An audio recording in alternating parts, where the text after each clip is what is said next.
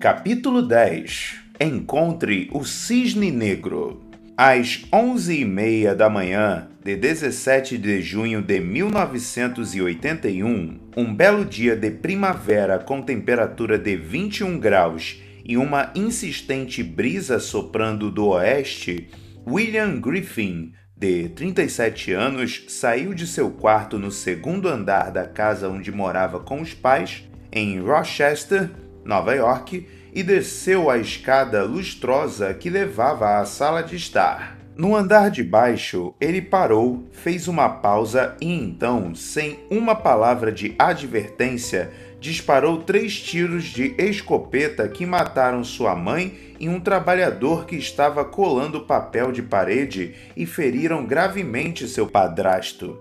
O som reverberou no ambiente fechado. Griffin então saiu de casa e atirou contra um operário e dois transeuntes enquanto caminhava devagar para o Security Trust Company, um banco na vizinhança. Segundos depois de ele entrar, as pessoas começaram a sair correndo do banco. Griffin fez nove funcionários reféns e ordenou aos clientes restantes que abandonassem o local. Durante as três horas e meia que se seguiram, Griffin levou a polícia e os agentes do FBI a um violento impasse. Ele atirou e feriu os dois primeiros policiais que reagiram ao alarme silencioso do banco e baleou seis pessoas que por acaso estavam por ali. Griffin disparou tantos tiros, mais de 100 ao todo, que foi preciso usar um caminhão de lixo para proteger um policial enquanto ele era resgatado.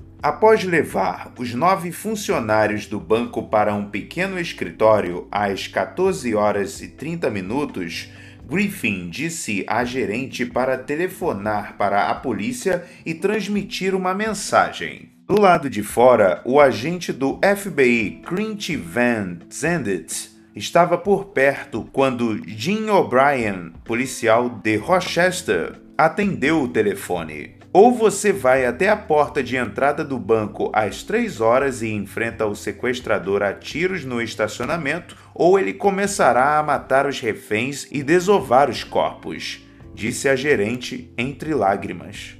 Em seguida, a ligação caiu Nunca na história dos Estados Unidos um sequestrador matara o refém no prazo final.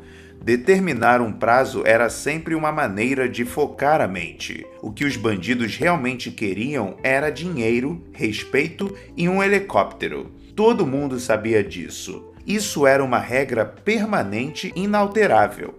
Era a verdade. Mas essa verdade perene e inalterável estava prestes a mudar. O que aconteceu em seguida mostrou o poder dos cisnes negros, as informações ocultas e inesperadas, os desconhecidos desconhecidos, cuja descoberta muda o jogo em uma dinâmica de negociação. Os avanços de uma negociação, quando o jogo muda a seu favor, são criados por aqueles que podem identificar e utilizar os cisnes negros. Vou revelar como. Encontre a vantagem no previsivelmente imprevisível. Exatamente às 15 horas, Griffin fez um gesto para um dos reféns, uma funcionária do caixa de 29 anos chamada Margaret Moore, e lhe disse para sair pela porta de vidro do banco. Apavorada, ela obedeceu, mas primeiro gritou que era mãe solteira de um filho jovem. Griffin não pareceu ouvi-la ou se importar. Quando a mulher, chorando, chegou ao vestíbulo, ele atirou com sua escopeta calibre 12. Duas balas pesadas atingiram Moore no tronco, lançando-a violentamente através da porta de vidro e quase cortando seu corpo ao meio. Do lado de fora, a polícia assistiu a tudo em choque e em silêncio, era óbvio que Griffin não queria dinheiro, respeito nem uma rota de fuga. Ele só sairia dali em um saco para cadáver. Naquele momento, Griffin se aproximou de uma janela grande e pressionou o corpo contra o vidro. ele estava plenamente visível a um atirador de elite posicionado na igreja do outro lado da rua. Griffin sabia muito bem que o atirador estava ali. Mais cedo disparara contra ele. Menos de um segundo depois de a silhueta de Griffin aparecer em sua mira, o atirador puxou o gatilho. Griffin desabou no chão, morto. A teoria do cisne negro nos diz que coisas que achávamos impossíveis ou em que nunca pensamos acontecem. É diferente de afirmar que se trata daquela chance em um milhão que se concretizou. Estamos falando aqui de eventos nunca imaginados, que, no entanto, ocorrem. A ideia do cisne negro foi popularizada pelo analista de riscos Nassim Nicholas Taleb em seus best-sellers Iludido pelo Acaso, 2001, e A Lógica do Cisne Negro, 2007. Mas o termo é muito mais antigo. Até o século 17, as pessoas só podiam imaginar cisnes brancos porque todos os cisnes já avistados tinham penas brancas. Na Londres do século 17, era comum se referir a coisas impossíveis como cisnes negros. Até o dia em que o explorador holandês Willem de Vlamingh chegou ao oeste da Austrália em 1697 e viu um cisne negro. De repente, o impensável e impensado era real. Todos tinham certeza de que, na próxima vez em que vissem um cisne, ele seria branco. A descoberta dos cisnes negros destruiu essa visão de mundo. Os cisnes negros são apenas uma metáfora, é claro. Pense em Pearl Harbor, no surgimento da internet, no 11 de setembro e na recente crise bancária. Nenhum desses eventos foi previsto, mas, se refletirmos, todos os sinais estavam ali, só que ninguém estava prestando atenção. Para Taleb, o cisne negro simbolizava a inutilidade de previsões baseadas em experiências prévias.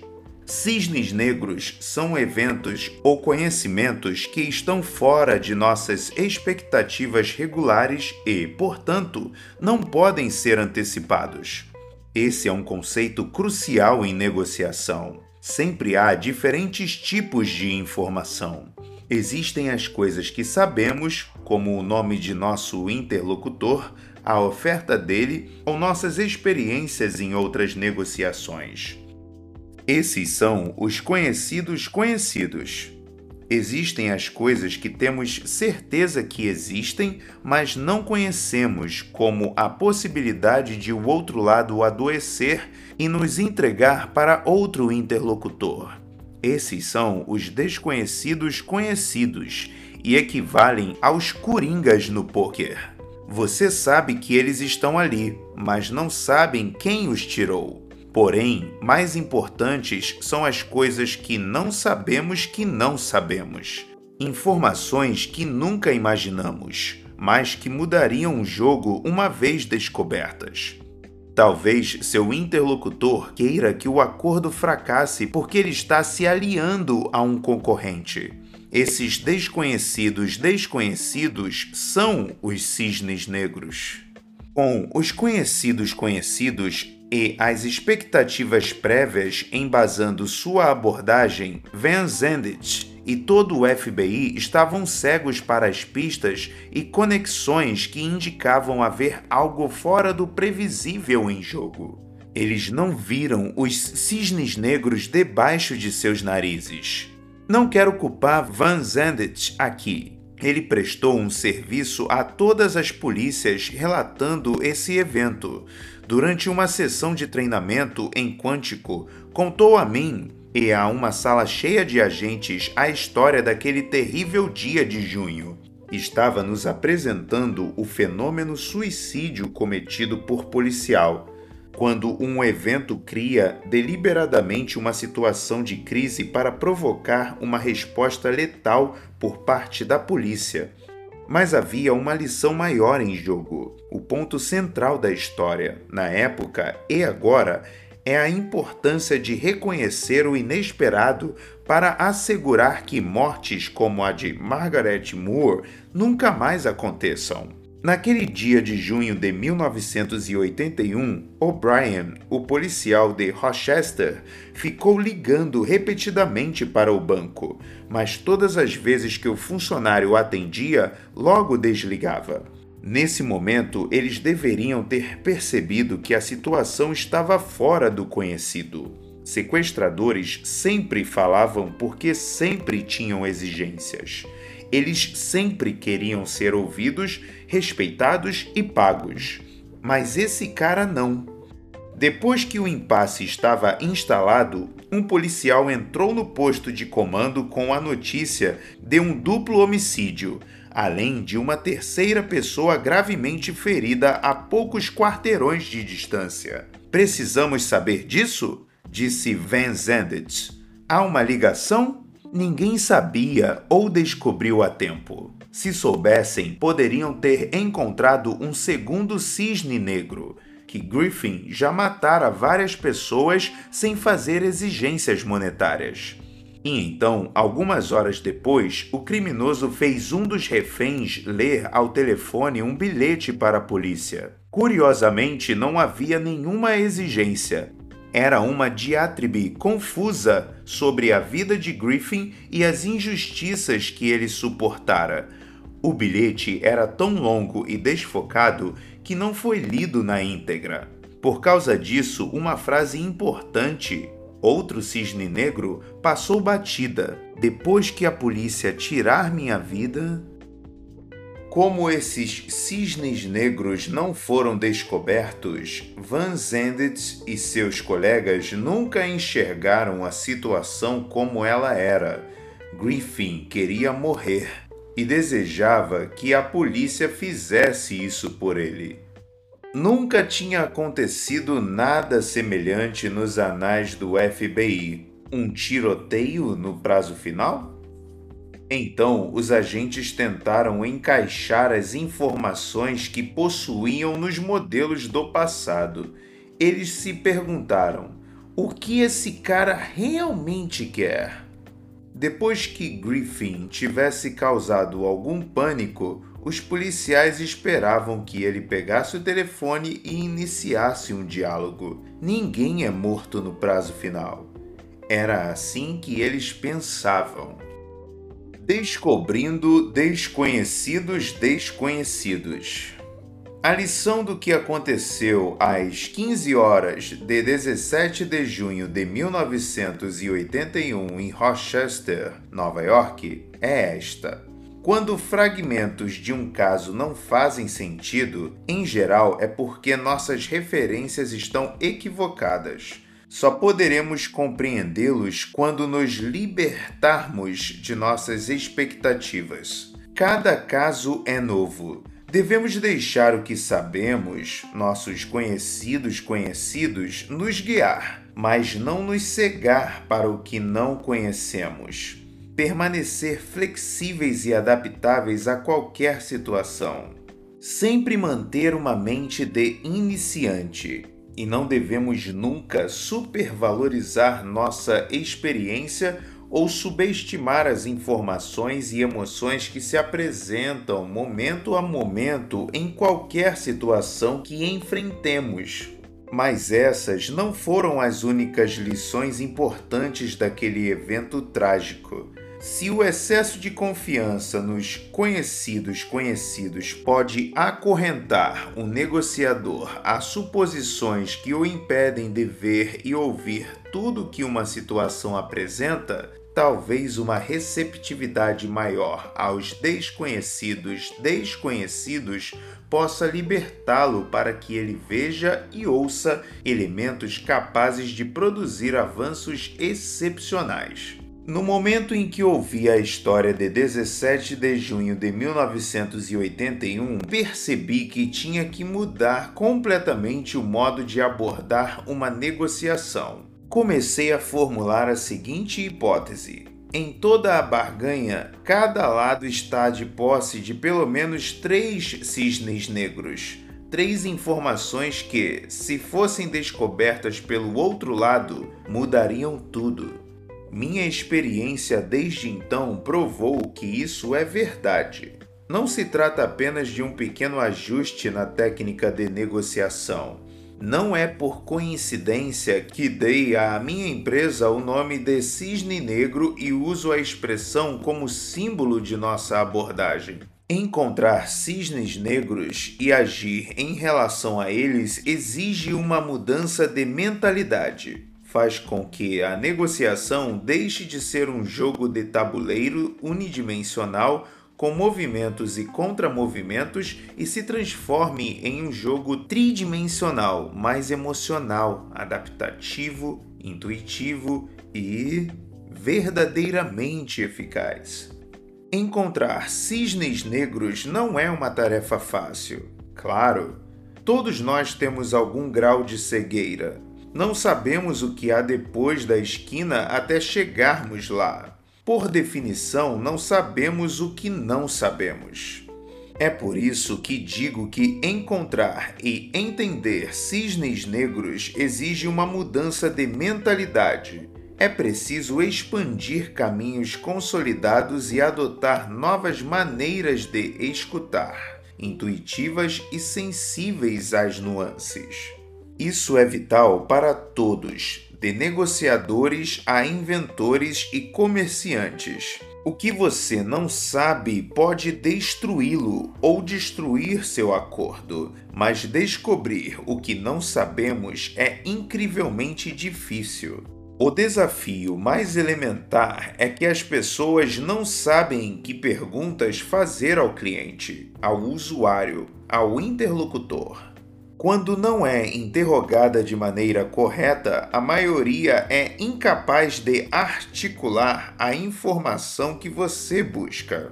O mundo não disse a Steve Jobs que queria um iPad ele descobriu a nossa necessidade, aquele cisne negro, antes que tivéssemos consciência dela.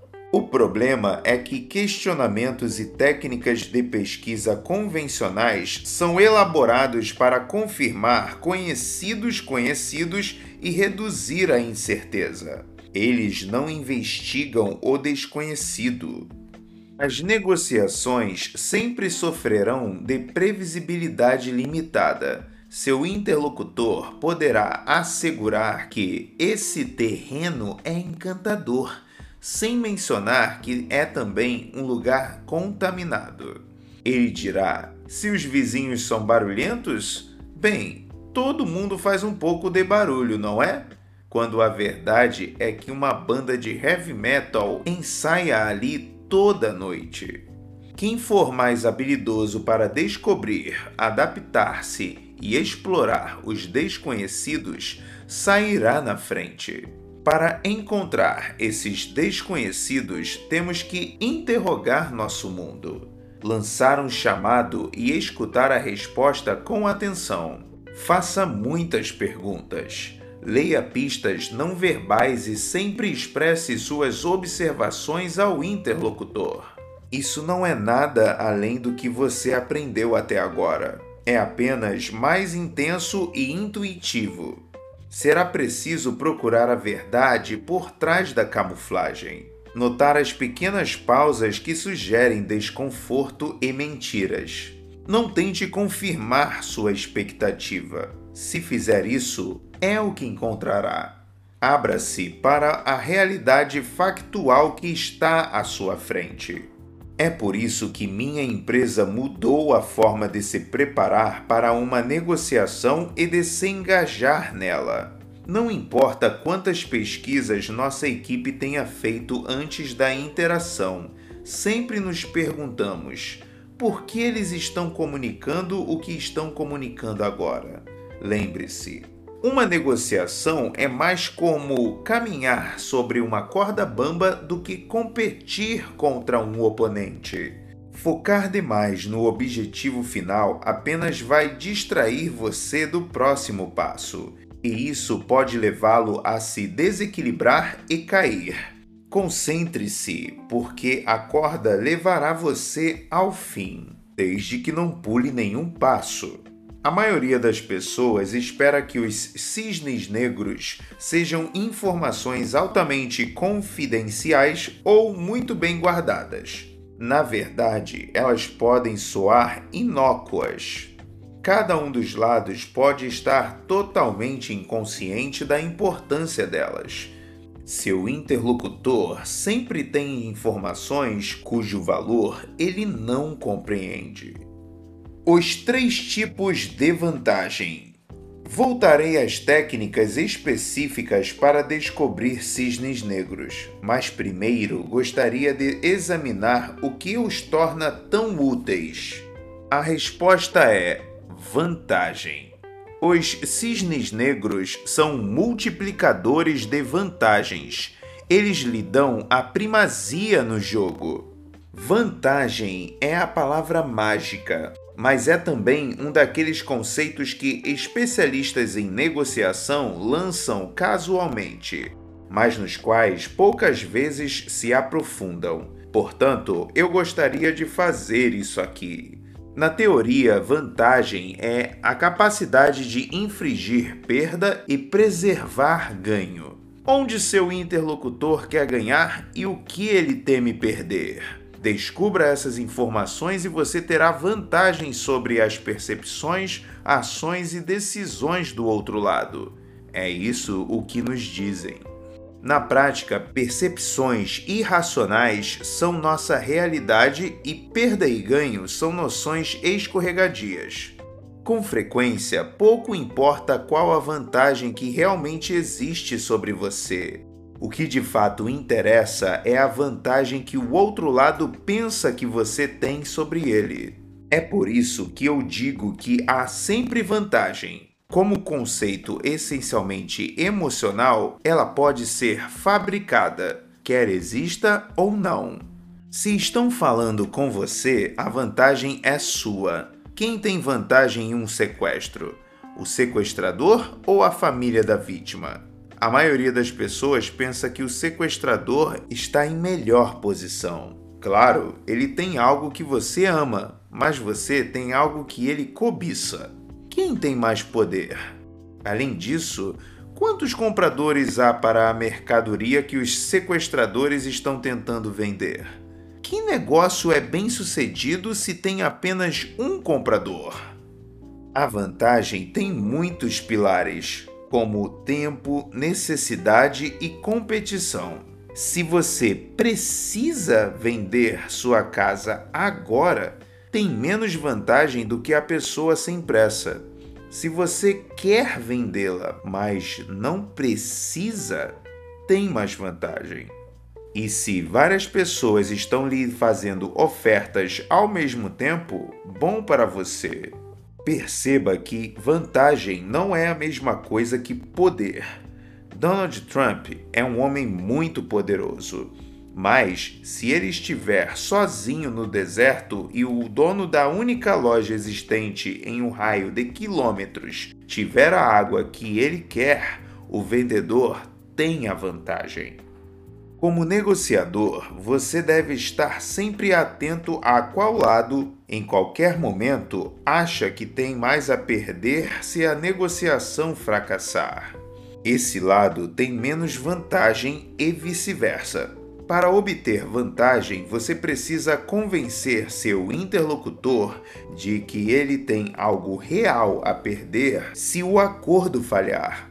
Em um nível taxonômico, existem três tipos de vantagem: positiva, negativa e normativa. Vantagem positiva. A vantagem positiva é nossa capacidade, como negociadores, de fornecer ou reter elementos que nosso interlocutor deseja. Sempre que o outro lado diz eu quero, por exemplo, eu quero comprar seu carro você tem uma vantagem positiva. Quando ele diz isso, você tem poder. Pode transformar o desejo dele em realidade, pode enrolá-lo e, portanto, infligir dor, ou pode usar o desejo dele para obter um acordo melhor. Eis um exemplo. Três meses depois de você lançar seu negócio no mercado, um potencial comprador enfim lhe diz: Sim, eu gostaria de comprar isso. Você fica animado, mas alguns dias depois sua alegria se transforma em decepção quando ele faz uma oferta tão baixa que chega a ser insultante. Se essa é a única oferta que você tem, o que fazer? Espera-se que você tenha feito contato com outros compradores, mesmo que de modo casual. Se fez, pode usar a oferta para criar um ambiente de competição e, com isso, deflagrar uma guerra de ofertas. Pelo menos você os forçará a uma escolha. Mesmo que você não tenha outras ofertas na mesa, ou mesmo que o comprador interessado seja sua primeira opção, você tem mais poder do que antes de seu interlocutor revelar o desejo dele. Você controla o que ele quer. É por isso que negociadores experientes demoram a fazer ofertas. Eles relutam em abrir mão da vantagem a vantagem positiva deve melhorar seu aspecto psicológico durante uma situação em que ambos querem algo um do outro. Quando você a tem, pode identificar outras ambições de seu oponente. Talvez, com o tempo, ele queira comprar sua firma. Ajude-o a fazer isso, desde que ele aumente o preço. Talvez a oferta dele seja todo o dinheiro que tem. Ajude-o a obter o que quer. Seu negócio dizendo que você só pode lhe vender 75% pelo valor que ele oferece. Vantagem negativa. É o que a maioria das pessoas imagina quando ouve a palavra vantagem é a capacidade de um negociador de levar seu interlocutor ao sofrimento. Baseia-se em ameaças. Você tem a vantagem negativa quando pode dizer à outra parte: se você não cumprir seu compromisso, barra pagar a conta, barra etc., eu destruirei sua reputação. Esse tipo de vantagem recebe atenção por causa de um conceito que discutimos: aversão à perda. Como os negociadores eficientes sabem há muito tempo e os psicólogos provaram repetidas vezes, as perdas potenciais parecem muito maiores à mente humana do que os ganhos de valor semelhante. Obter um bom acordo pode nos levar a uma aposta arriscada mas salvar nossa reputação é uma motivação muito mais forte. Então, para que tipo de cisne negro você deve estar atento como vantagem negativa? Negociadores eficientes procuram informações, com frequências reveladas de modo indireto, que mostrem o que é importante para seu interlocutor.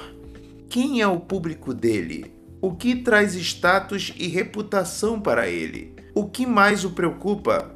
Para encontrar essas informações, um método é afastar-se da mesa de negociação e falar com uma terceira parte que conheça seu interlocutor. Porém, o mais eficaz é colher informações a partir de interações com o próprio interlocutor. Dito isso, uma palavra de advertência não acredito em ameaças diretas e sou extremamente cuidadoso até mesmo com as sutis. Ameaças podem ser como bombas nucleares. Haverá um resíduo tóxico difícil de eliminar.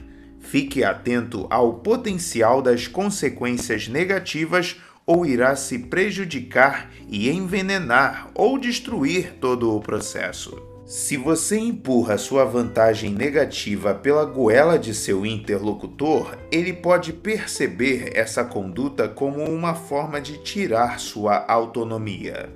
É mais fácil as pessoas morrerem do que abrirem mão disso. No mínimo, agirão de maneira irracional e interromperão a negociação. Uma técnica mais sutil é rotular sua vantagem negativa e, com isso, deixá-la evidente, mas sem atacar. Frases como: Parece que você valoriza muito o fato de receber sempre em dia. Ou parece que você não se importa com a posição em que me colocou. Podem abrir o processo de negociação. Vantagem normativa. Todo mundo tem um conjunto de regras e um arcabouço moral. Vantagem normativa é usar as normas e os padrões da outra parte para ganhar terreno. Se você é capaz de apontar inconsistências entre as crenças e ações de seu interlocutor, tem uma vantagem normativa. Ninguém gosta de parecer hipócrita. Por exemplo, se seu interlocutor deixa escapar que, em geral, paga um certo múltiplo do fluxo de caixa quando compra uma empresa, você pode enquadrar seu preço desejado de maneira a refletir essa avaliação. Para descobrir os cisnes negros que lhe dão uma vantagem normativa, muitas vezes basta perguntar a seu interlocutor em que ele acredita e escutar atentamente. Veja que língua ele fala e use-a para comunicar-se com ele. Conheça a religião dele. Em março de 2003, conduzi uma negociação com um agricultor que se tornou um dos mais improváveis terroristas pós 11 de setembro que você possa imaginar.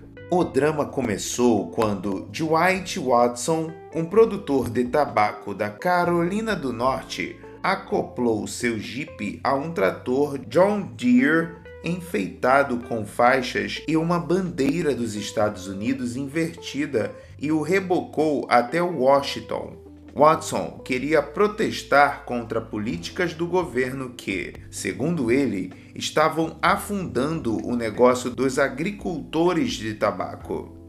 Quando chegou à capital, Watson empurrou seu trator para dentro de um lago entre o monumento de Washington e o memorial dos veteranos do Vietnã e ameaçou explodi-lo com bombas de organofosfato, que alegou estavam dentro do veículo. A cidade parou enquanto a polícia bloqueava uma área de oito quarteirões do Memorial a Lincoln ao Monumento de Washington. Como isso aconteceu meses depois dos ataques do atirador de Beltway e em uma época de acirramento da Guerra do Iraque, a facilidade com que Watson causou tumulto na capital do país deixou as pessoas em pânico. Pelo celular, Watson disse ao Washington Post que estava em uma missão tudo ou nada para mostrar como a redução de subsídios estava destruindo a agricultura do tabaco. Ele disse ao Post que Deus o instruíra a fazer seu protesto e que não sairia dali. Se é assim que os Estados Unidos serão governados, que vão para o inferno, disse ele. Não vou me render. Podem me explodir para me tirar da água. Estou pronto para ir para o céu. O FBI me instalou em um trailer adaptado no National Mall de onde eu orientaria uma equipe de agentes do FBI e a Polícia de Parques dos Estados Unidos. Ao mesmo tempo, tentaríamos falar com Watson para impedi-lo de matar a si mesmo e quem sabe a quantos outros. Então começamos a trabalhar. Como é de se esperar em uma negociação com um cara que ameaçava destruir uma boa parte da capital dos Estados Unidos, foi algo justificadamente tenso. Atiradores apontavam armas de precisão para Watson e tinham sinal verde para atirar caso ele fizesse algum movimento suspeito. Em qualquer negociação, mais especialmente em uma situação tensa como essa, o que determina seu êxito não é com bem você fala, mas com bem escuta. Entender o outro é uma pré-condição para falar de maneira persuasiva e desenvolver opções que repercutam nele. Existe a negociação visível e, depois, tudo que está oculto sobre a superfície, o espaço secreto onde habitam os cisnes negros. Muitas vezes, o acesso a esse espaço oculto se dá por meio da compreensão da visão de mundo da outra parte, de sua razão de ser, sua religião. Investigar a religião, às vezes envolvendo Deus, mas nem sempre de seu interlocutor, implica inerentemente ir além da mesa de negociação e entrar na vida dele e compreender suas emoções. Quando você entende a visão de mundo de seu interlocutor, pode influenciá-lo. Foi por isso que, enquanto falávamos com Watson, investi minha energia em tentar descobrir quem ele era em vez de apresentar argumentos lógicos para que se rendesse. Soubemos que Watson achava cada vez mais difícil ganhar a vida com sua fazenda de tabaco de 485 hectares, que estava com a família havia cinco gerações. Depois que suas terras sofreram com a seca e sua colheita caiu pela metade, Watson decidiu que já não podia arcar com as despesas da propriedade e foi a Washington dar o seu recado. Ele queria atenção e saber o que ele queria nos deu uma vantagem positiva. Watson também nos disse que era veterano de guerra e veteranos tinham regras. Isso é música para os ouvidos de um negociador pois oferece uma vantagem normativa. Ele nos contou que estaria disposto a se render, mas não de imediato. Como oficial da Polícia Militar da 82ª Divisão Aerotransportada nos anos 1970, aprendera que, se estivesse sem saída atrás de linhas inimigas, poderia se retirar com honra caso os reforços não chegassem em três dias. Nunca antes. Agora havíamos articulado regras que poderíamos impor a ele. Além disso, ao admitir que poderia recuar, Watson indicava que, apesar de sua bravata sobre morrer, ele queria viver. Em uma negociação envolvendo reféns, uma das primeiras coisas que tentamos descobrir é se o sequestrador tem planos de sair com vida e Watson respondera que sim. Absorvemos essa informação, uma vantagem negativa, já que podíamos tirar algo que ele queria manter, sua vida, e começamos a articulá-la com uma vantagem positiva, o desejo de ser ouvido enfatizamos a Watson que ele já era notícia no país inteiro e que, se quisesse que sua mensagem fosse disseminada, ele teria que viver. Watson era esperto o bastante para entender que havia uma chance real de não sair dali vivo, mas ainda tinha suas regras de honra militar. Seus desejos e temores ajudaram a gerar algumas vantagens positivas e negativas, mas as normas que regiam sua vida vinham antes. Era tentador esperar até o terceiro dia, mas duvidei que chegássemos tão longe. A cada hora que passava, a atmosfera ficava mais tensa. A capital estava sob cerco e tínhamos motivos para acreditar que ele poderia ter explosivos. Bastava um movimento errado, alguma maluquice repentina e os atiradores o matariam. Ele já tivera várias explosões de raiva, então cada hora que passava o punha em perigo. Watson também poderia pôr fim à própria vida. No entanto, não podíamos ameaçar matá-lo e esperar que funcionasse. O motivo para isso é algo chamado paradoxo de poder. Quanto maior a pressão, mais provável é encontrar resistência. Por isso é tão importante usar a vantagem negativa com moderação. Porém, o tempo era curto e tínhamos que apressar os desdobramentos. Mas como?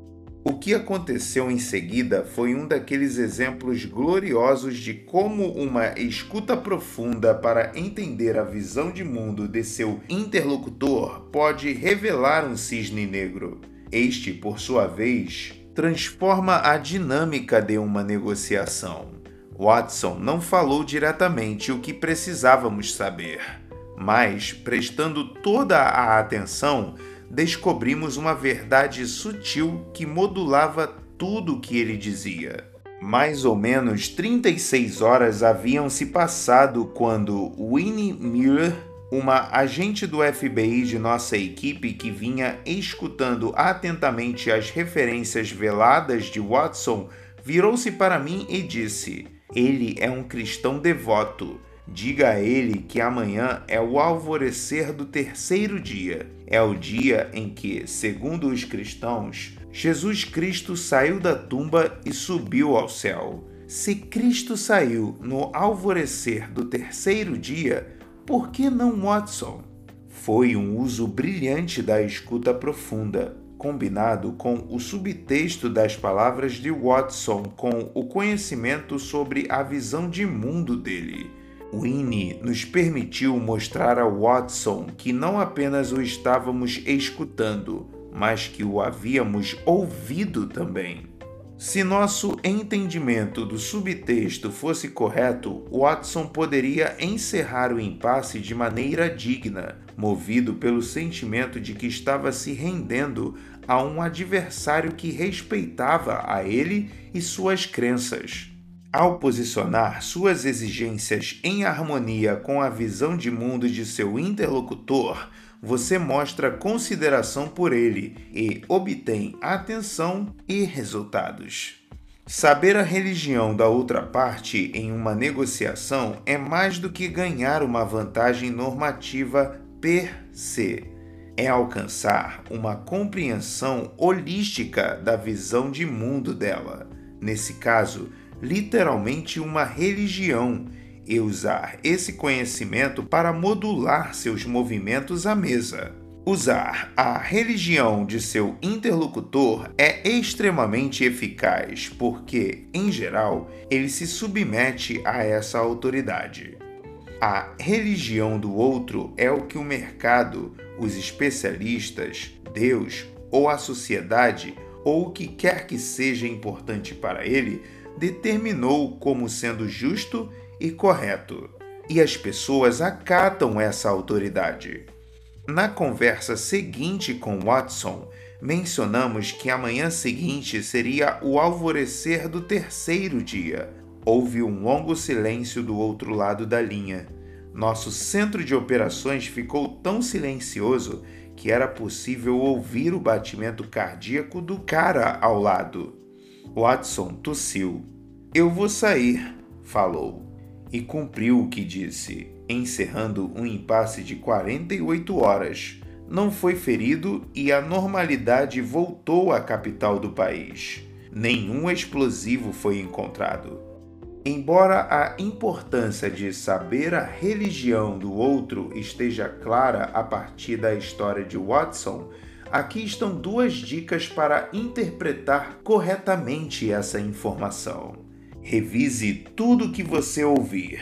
As revelações sutis não virão da primeira vez, portanto, cheque duas vezes. Compare suas anotações com a dos membros de sua equipe. Você descobrirá novas informações que o ajudarão a avançar. Recrute ouvintes de apoio cujo trabalho seja escutar as conversas ao telefone. Eles ouvirão o que você deixará escapar. Em outras palavras, escute, escute de novo e escute mais um pouco. Vimos como uma compreensão holística da religião de seu interlocutor, um enorme cisne negro, pode lhe dar uma vantagem normativa que leva a resultados em uma negociação. Mas há outras maneiras pelas quais aprender a religião de seu interlocutor permite que você se saia melhor. O princípio da semelhança. Pesquisas de cientistas sociais confirmaram algo que negociadores eficientes sabem há muito tempo. Confiamos mais nas pessoas quando as vemos como semelhantes ou familiares, quando fazem parte do grupo com o qual nos identificamos.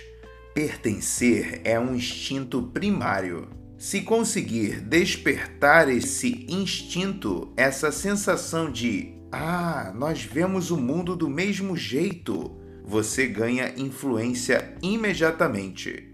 Quando nosso interlocutor expressa atitudes, crenças, ideias, até mesmo o modo de se vestir semelhantes às nossas, tendemos a apreciá-lo mais e confiar mais nele. Semelhanças tão superficiais quanto ser membro do mesmo clube ou ex-aluno da mesma faculdade aumentam o entendimento.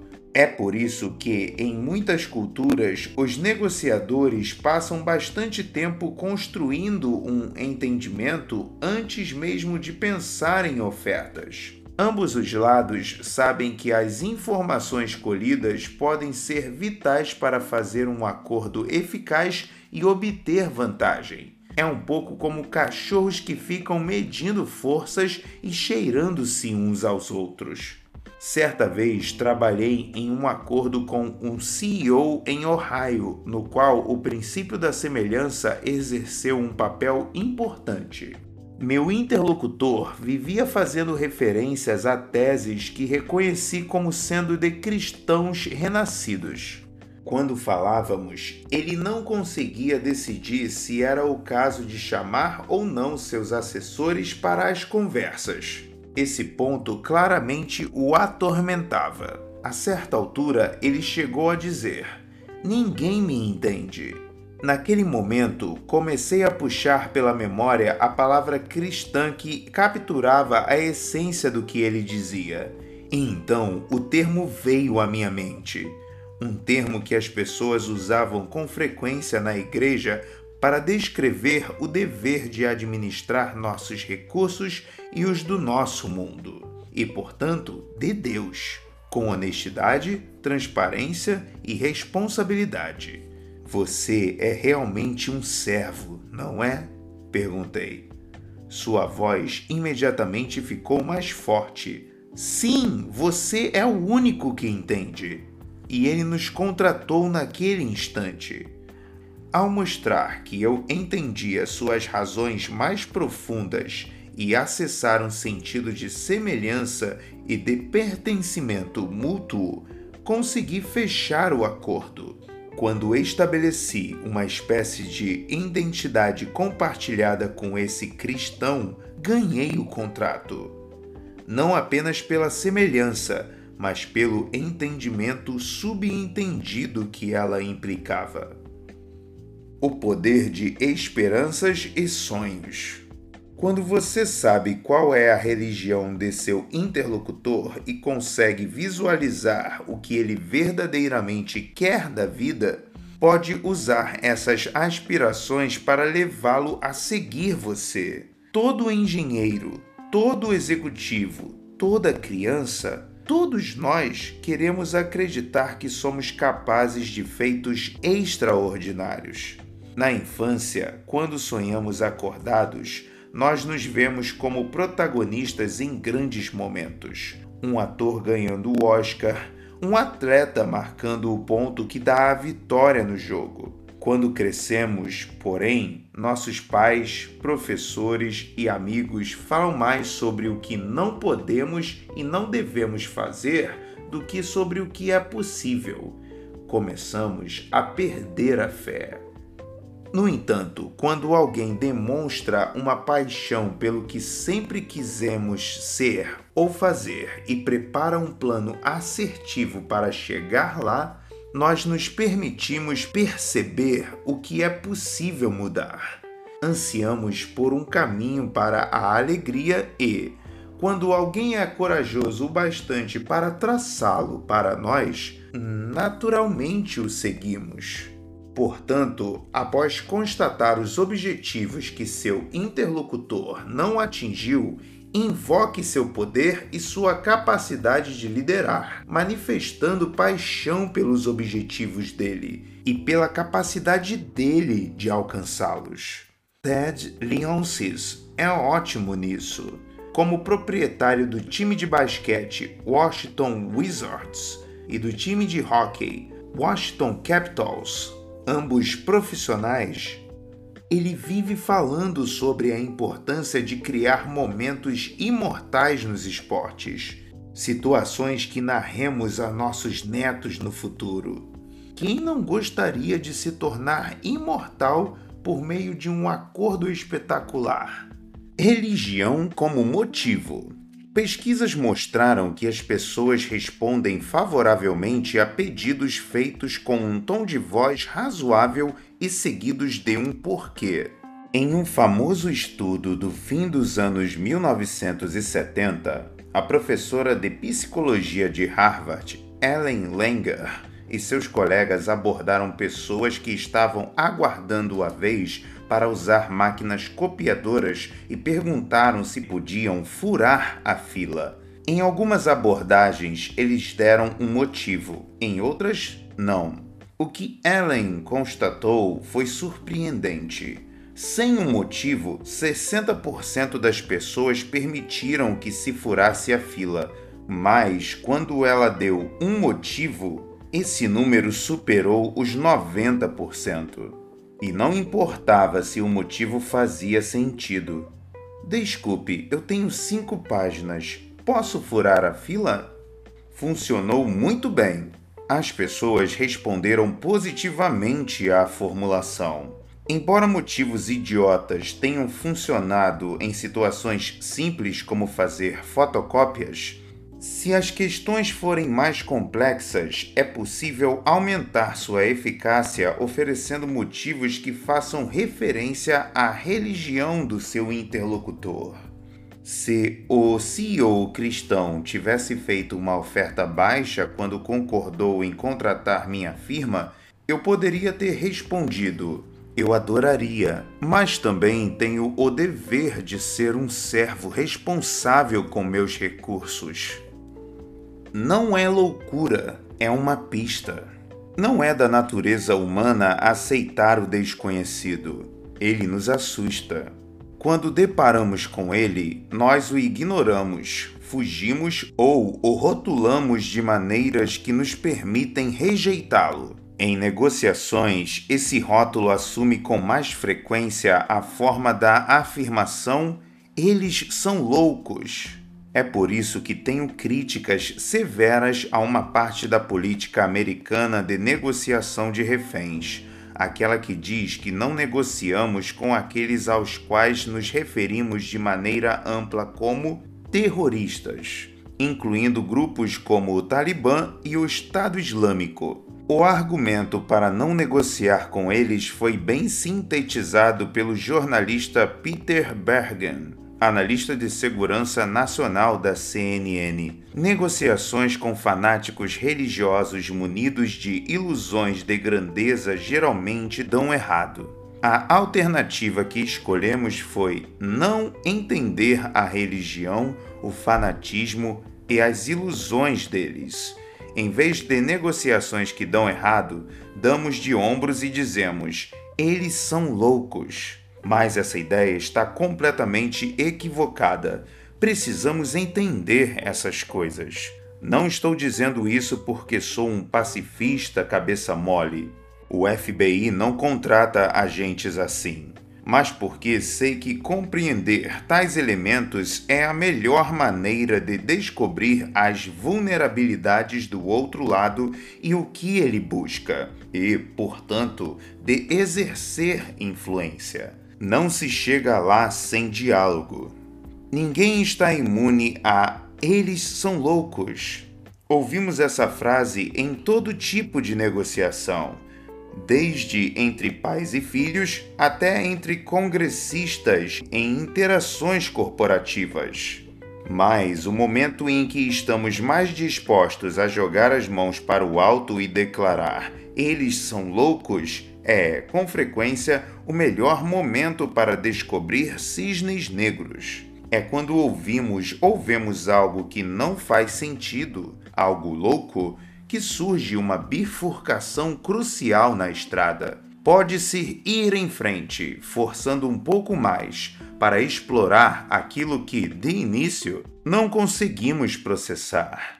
Ou então tomar o outro caminho, aquele do fracasso garantido, em que dizemos a nós mesmos que era inútil negociar. No excelente livro O Gênio da Negociação, Deepak Malhotra e Max H. Bazerman, professores da Harvard Business School, analisaram os motivos comuns para os negociadores, de maneira equivocada, chamarem seus interlocutores de loucos. Vou abordá-los a seguir. Erro número 1: um, eles estão mal informados. É frequente que o outro lado esteja agindo com base em informações erradas. Quando as pessoas têm informações erradas, fazem escolhas erradas. Há um ótimo termo da indústria de computadores para isso: GIGO, sigla inglesa para Garbage In, Garbage Out. Lixo entra, lixo sai. Como exemplo, Malhotra relata o litígio entre um aluno seu e um ex-funcionário que alegava que a empresa lhe devia 130 mil dólares em comissões por trabalhos anteriores à sua demissão. O cara estava ameaçando processá-lo. Confuso, o executivo procurou os contadores da companhia. Ali, ele descobriu o problema. As contas estavam uma bagunça quando o funcionário foi demitido, mas agora estavam em ordem. Com tudo esclarecido, os contadores asseguraram ao executivo que, na verdade, o funcionário é que devia 25 mil dólares à empresa. Querendo evitar um processo, o executivo chamou o funcionário, explicou a situação e fez uma oferta. Se ele desistisse da ação, poderia ficar com os 25 mil dólares. Para sua surpresa, o ex-funcionário disse que iria adiante com o processo de qualquer maneira. Agiu de maneira irracional, louca. Malhotra disse a seu aluno que o problema não era loucura, mas sim falta de informação e confiança. Então, o executivo pediu a uma firma de contabilidade de fora que fizesse uma auditoria dos números e enviasse os resultados ao funcionário beligerante. O resultado? O funcionário desistiu do processo. O ponto aqui é o seguinte: Pessoas que operam com informações incompletas parecem loucas aos olhos daquelas que têm dados diferentes. Seu trabalho, quando encontrar alguém assim em uma negociação, é descobrir o que elas não sabem e fornecer essas informações. Erro número 2: eles estão de mãos atadas. Em qualquer negociação na qual seu interlocutor esteja agindo de maneira hesitante, existe uma clara possibilidade de haver coisas que ele não pode fazer, mas não está disposto a revelar. Essas restrições podem fazer o interlocutor mais sensato parecer irracional. Ele pode estar de mãos atadas por causa de um conselho legal, por promessas que já fez ou até para não abrir um precedente. Talvez ele não tenha autoridade para fechar o acordo. Foi essa situação que um cliente meu enfrentou quando tentava conquistar a conta da Coca-Cola para sua agência de publicidade. O cara vinha negociando um acordo fazia meses e novembro se aproximava. Meu cliente estava apavorado. Se não fechasse o acordo antes de o ano acabar, teria que esperar a Coca-Cola fechar um novo orçamento e poderia perder a conta. O problema é que o contato havia parado de responder. Eu disse ao meu cliente para enviar uma versão do nosso clássico e-mail para não respondentes, aquele que sempre funciona. Você desistiu de finalizar o acordo este ano? Então, algo estranho aconteceu. O contato da Coca-Cola não respondeu ao e-mail perfeito. O que teria havido? Aquela conduta parecia um tanto irracional, mas o contato havia sido um cara correto até então. Dissemos ao nosso cliente que isso só podia significar uma coisa: que o cara desistira de fechar o acordo até o fim do ano, mas não queria admitir. Tinha que haver algum tipo de constrangimento. Sabendo disso, pedimos ao nosso cliente para investigar a fundo. Depois de vários telefonemas e e-mails, ele localizou alguém que conhecia seu contato. Estávamos certos. O departamento daquela pessoa estava um caos havia semanas e, em meio à luta interna na empresa, ele tinha perdido completamente sua influência. Não surpreende que estivesse constrangido de admitir isso. Por isso, andava evitando meu cliente. Explicando de maneira simples, ele estava de mãos atadas. Erro número 3. Eles têm outros interesses. Voltemos à história de William Griffin, o primeiro homem a matar um refém no prazo final. Os negociadores do FBI e da polícia presentes no local não dispunham de uma informação crucial. Griffin não queria dinheiro para soltar os reféns. Seu interesse era ser morto por um policial. Se eles tivessem descoberto antes esse interesse oculto, poderiam ter evitado parte da tragédia daquele dia. Não é tão raro assim que haja interesses ocultos. Seu interlocutor muitas vezes rejeitará ofertas, mesmo que elas sejam boas.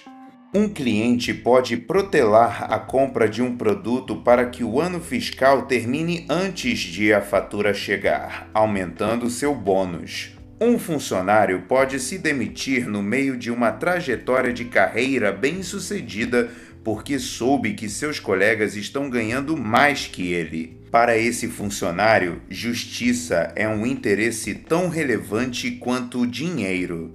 Quaisquer que sejam as especificidades da situação, essas pessoas estão agindo de maneira irracional estão apenas se submetendo a necessidades e desejos que você ainda não entende, curvando-se à sua compreensão do mundo e ao conjunto de regras em que acreditam. Seu trabalho é trazer esses cisnes negros à tona.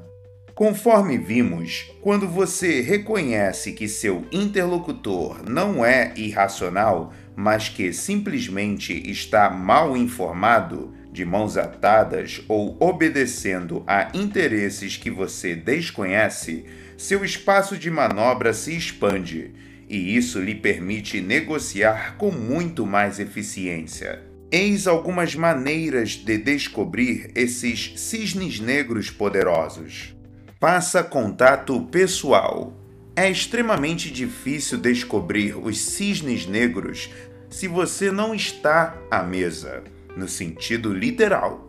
Não importa quanta pesquisa você faça, há algumas informações que não vai descobrir se não estiver cara a cara. Hoje, muitas pessoas mais jovens fazem quase tudo por e-mail, mas é muito difícil encontrar cisnes negros nos e-mails pela simples razão de que, mesmo que você destrave o seu interlocutor com ótimos rótulos e perguntas calibradas, a mensagem escrita dá a ele tempo demais para pensar e se reequilibrar emocionalmente, de modo a evitar revelações indesejadas.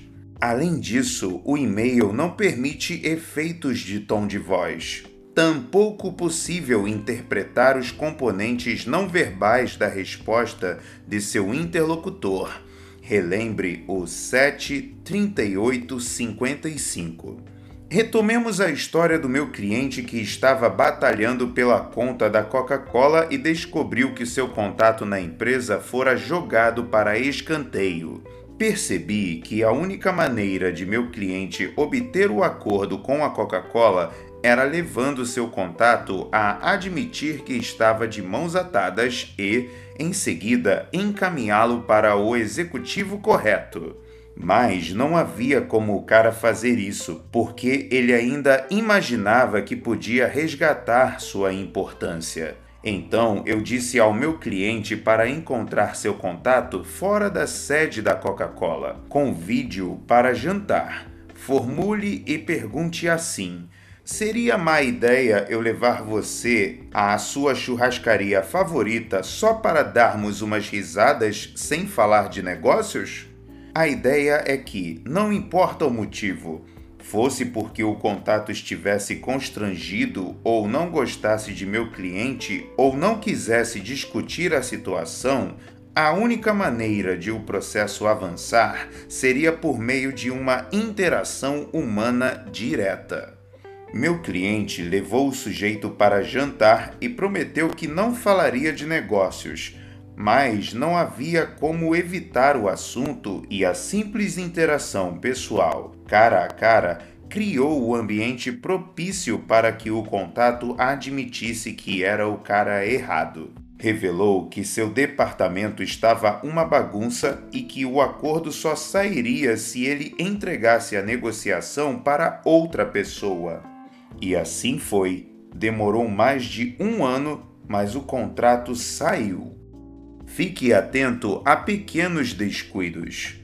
Embora permitam o contato pessoal, reuniões de negócios formais, encontros estruturados e sessões de negociação planejadas dificilmente propiciam momentos reveladores, pois nessas ocasiões as pessoas estão mais protegidas. A caça aos cisnes negros também é eficaz durante eventuais momentos de descontração, como o jantar do meu cliente com seu contato na Coca-Cola ou conversas antes ou depois das interações formais. Durante uma típica reunião de negócios, os primeiros minutos antes de você entrar de fato no assunto e os últimos, quando todos estão saindo, quase sempre oferecem mais informações do que tudo que houve entre uma conversa e outra. É por isso que os repórteres têm o hábito de nunca desligar seus gravadores. Você sempre consegue as melhores revelações no começo e no fim de uma entrevista. Preste também bastante atenção no seu interlocutor durante interrupções diálogos inusitados ou qualquer fato que perturbe o fluxo. Quando alguém sai do script, as rachaduras na fachada podem se revelar. A simples observação dessas fendas e da forma como os outros respondem, verbalmente ou não, podem revelar uma mina de ouro. Quando algo não faz sentido, dá para ganhar mais dinheiro. Estudantes com frequência me perguntam se os cisnes negros são informações de um tipo específico ou qualquer coisa que ajude. Respondo assim: cisnes negros são qualquer coisa que você não sabe e que, ao descobrir, muda o rumo dos acontecimentos. Para deixar esse conceito mais claro, eis a história de um de meus alunos de MBA que estava estagiando em uma firma imobiliária de participações privadas em Washington. Ele se deparou com ações de seu interlocutor que não faziam sentido e, inocentemente, encontrou, usando um rótulo, um dos maiores cisnes negros que já vi em muitos anos. Meu aluno estava muito atento a alguns alvos potenciais quando um diretor da empresa lhe pediu para examinar sua propriedade de uso misto no coração de Charlestown, na Carolina do Sul. Ele não tinha nenhuma experiência no mercado daquela cidade, então telefonou para o corretor encarregado daquela propriedade e pediu mais informações. Depois de discutir o negócio e a área, meu aluno e seu chefe concluíram que o preço pedido de 4,3 milhões de dólares estava 450 mil dólares acima do valor de mercado.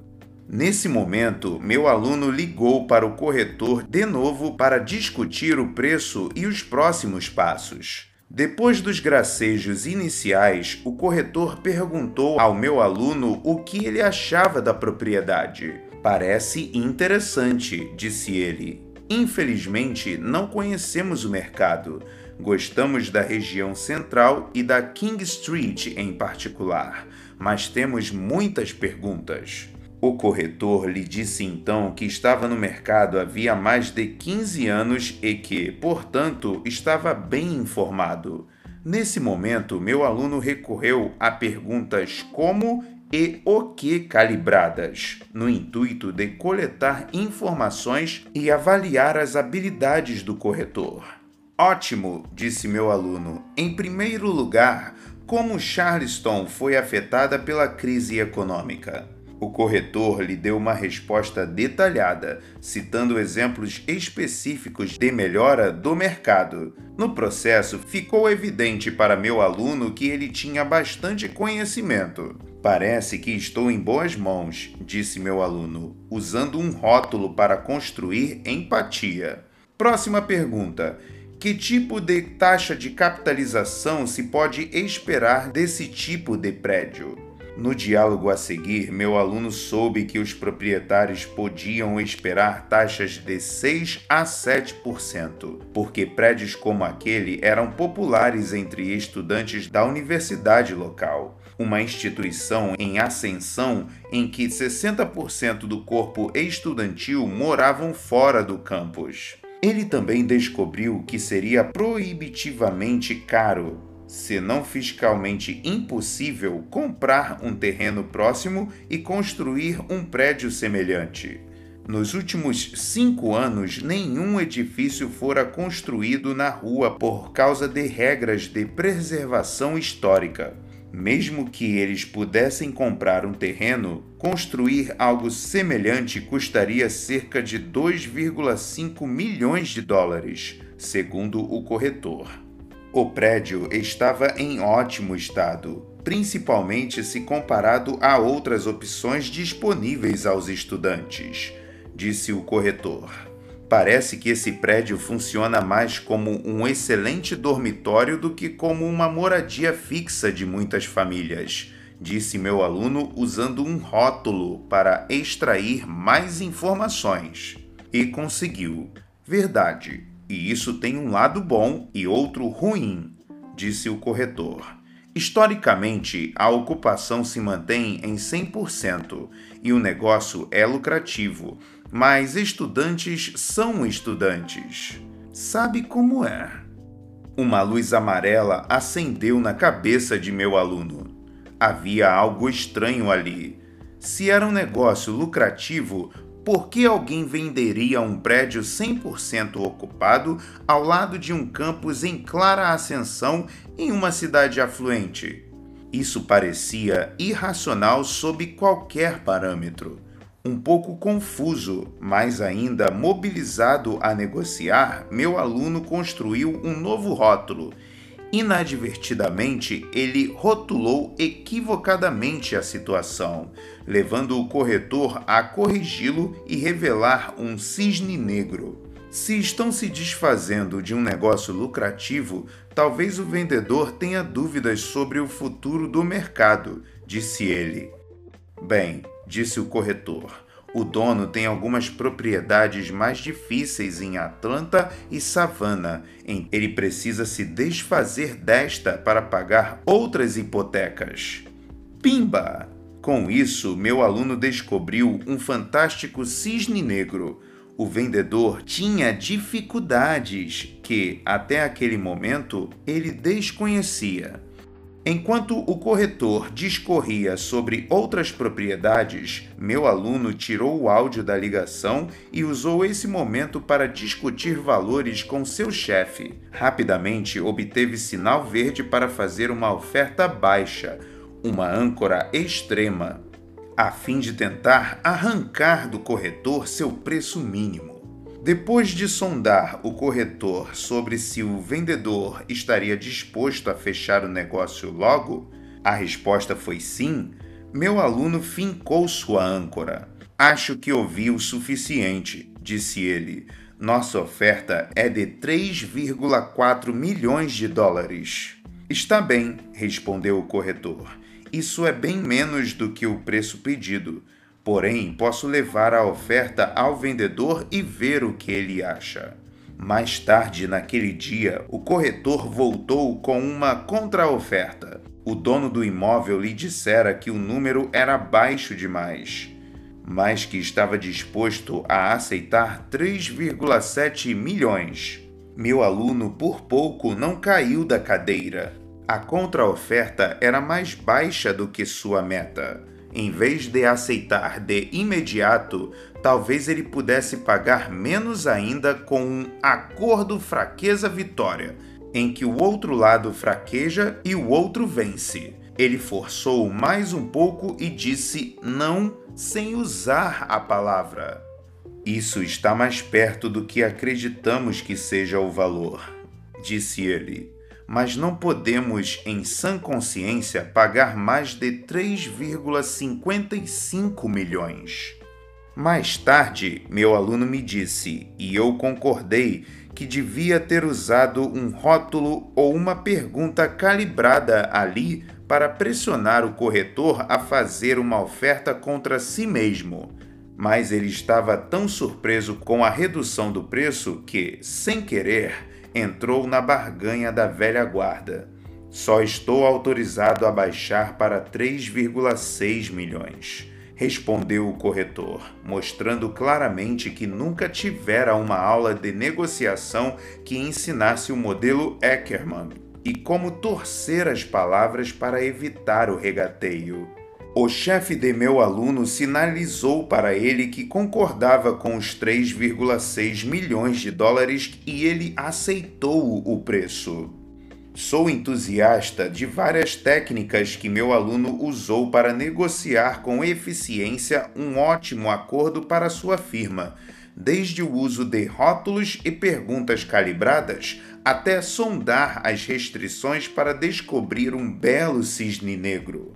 Também vale notar que meu aluno trabalhou muito antes de iniciar a negociação. Ele tinha preparado rótulos e perguntas para agarrar o cisne negro quando ele aparecesse. Ao descobrir que o vendedor precisava se desfazer daquele prédio para levantar dinheiro e pagar hipotecas de outros imóveis com desempenho pior, soube que o momento era importante. É claro que há sempre espaço para melhorar. Mais tarde, meu aluno me disse que gostaria de não ter feito a oferta tão rapidamente. Deveria ter aproveitado a ocasião para discutir as outras propriedades.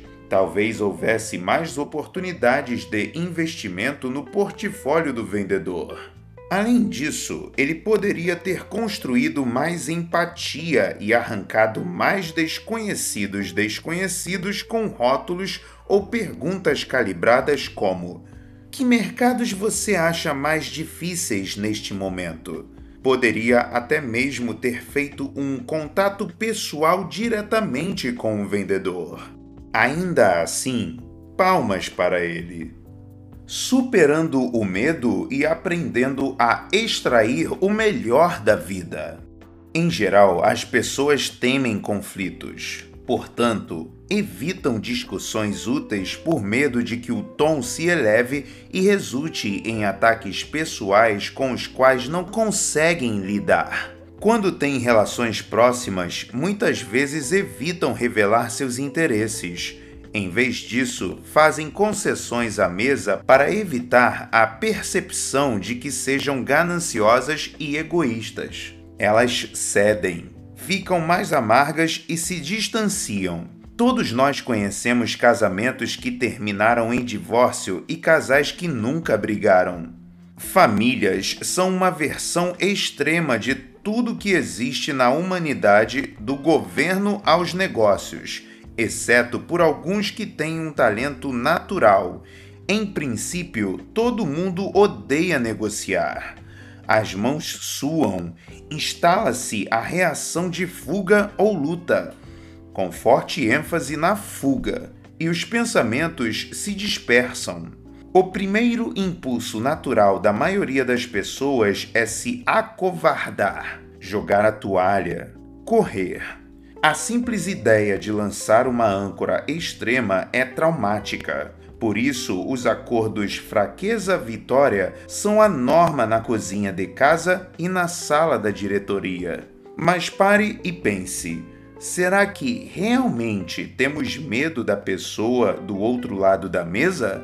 Posso jurar a você que, com raríssimas exceções, ela não vai atravessar a mesa e lhe dar um murro. O suor na palma de nossas mãos é apenas uma expressão do medo fisiológico, neurônios impulsivos disparando por algo mais básico, o nosso desejo humano inato de conviver bem com os outros membros da tribo. Não é a pessoa do outro lado da mesa que nos assusta, é o conflito em si. Se este livro puder contribuir para apenas uma coisa, espero que seja levar você a superar esse medo de conflito e conduzir a negociação com empatia. Se deseja ser ótimo em alguma coisa, um ótimo negociador, um ótimo gerente, um ótimo marido, uma ótima esposa, terá que fazer isso terá que ignorar aquele diabinho que fica lhe dizendo para desistir, para conciliar, bem como aquele outro que o incita a partir para o ataque e gritar. Você terá que aceitar o conflito constante e refletido como a base de uma negociação eficaz e da vida. Lembre-se de que neste livro enfatizamos que o adversário é a situação e aquele com o qual você parece estar em conflito é, na verdade, seu parceiro. Muitas pesquisas revelam que um conflito genuíno e honesto entre pessoas por causa de seus objetivos ajuda a energizar o processo de resolução do problema de maneira colaborativa. Negociadores habilidosos têm o talento de usar o conflito para manter a negociação avançando sem se envolver em batalhas pessoais. Pressionar muito para obter aquilo em que você acredita não é egoísmo, não é intimidação, não é apenas uma forma de se ajudar. Sua amígdala a parte do cérebro que processa o medo tentará convencê-lo a desistir e fugir, porque o outro lado está certo ou porque você está sendo cruel. Mas se você for uma pessoa honesta, decente, procurando um resultado razoável, permita-se ignorar a amígdala. Com esse estilo de negociação que ensinei neste livro, uma busca empática e obcecada por informação pelo melhor acordo possível, você está tentando descobrir valor. Ponto. Não atacar ou humilhar. Quando você faz perguntas calibradas, está guiando seu interlocutor para os seus objetivos. Verdade mas também o está levando a examinar e articular o que deseja e por que e como ele pode alcançar isso. Você está exigindo dele criatividade e, portanto, pressionando-o para uma solução colaborativa. Quando comprei minha Forerunner vermelha, claro que desapontei o vendedor ao pagar menos do que ele gostaria mas eu o ajudei a cumprir sua cota e, sem dúvida, dei mais pela caminhonete do que a revendedora pagara por ela. Se eu quisesse apenas vencer, humilhar, eu teria roubado a Toyota. Portanto, faço um único pedido. Quer seja no escritório ou à mesa de jantar da família, não fuja do conflito, desde que seja honesto, claro ele o levará ao melhor preço de carro, a um salário mais alto e a maior doação. Também salvará seu casamento, sua amizade e sua família. Só se pode ser um negociador excepcional e uma ótima pessoa escutando e falando com clareza e empatia, tratando os interlocutores e a si mesmo com dignidade e respeito, e, sobretudo, sendo honesto em relação ao que se quer e ao que se pode e não se pode fazer. Toda negociação Toda conversa e todo momento da vida resume-se a uma série de pequenos conflitos que, bem administrados, podem resultar em pura beleza criativa. Aceite-os. Lições-chave. O que não sabemos pode liquidar a nós e a nossos acordos, mas descobrir pode mudar totalmente o curso de uma negociação e nos trazer um sucesso inesperado. Ao encontrar os cisnes negros, esses poderosos desconhecidos desconhecidos, é intrinsecamente difícil, porém, pela simples razão de que não sabemos o que perguntar, como não sabemos qual é o tesouro, não sabemos onde cavar. Eis algumas das melhores técnicas para trazer à tona os cisnes negros e explorá-los. Lembre-se, seu interlocutor talvez nem imagine como aquela informação é importante, ou mesmo que não deve revelá-la. Portanto, continue pressionando, sondando e colhendo informações. Deixe o que você sabe. Seus conhecidos conhecidos guiar você, mas não se deixe cegar por eles. Cada caso é diferente, portanto, permaneça flexível e adaptável. Lembre-se do episódio no banco. Nenhum sequestrador matara um refém no prazo final até Griffin romper o padrão. Os cisnes negros são multiplicadores de vantagens. Lembre-se dos três tipos de vantagem: Positiva, a capacidade de dar a alguém o que ele quer. Negativa, a capacidade de prejudicar alguém. E normativa, usar as normas de seu interlocutor para conscientizá-lo. Trabalhe para entender a religião do outro. Investigar visões de mundo implica ir além da mesa de negociação e entrar na vida emocional e outras de seu interlocutor. É ali que vivem os cisnes negros. Revise tudo que você ouvir de seu interlocutor. Você não ouvirá tudo da primeira vez. Portanto, cheque duas vezes. Compare anotações com outros membros da equipe. Use ouvintes de apoio cujo trabalho seja escutar as entrelinhas. Eles ouvirão coisas que você deixou passar. Explore o princípio da semelhança. As pessoas são mais aptas a ceder a alguém com quem compartilham uma semelhança cultural. Portanto, investigue o que as incomoda e mostre que vocês têm pontos em comum. Quando alguém parece irracional ou louco, é mais provável que não seja uma coisa nem outra. Diante dessa situação, procure restrições desejos ocultos e informações ruins. Faça contato pessoal com seu interlocutor.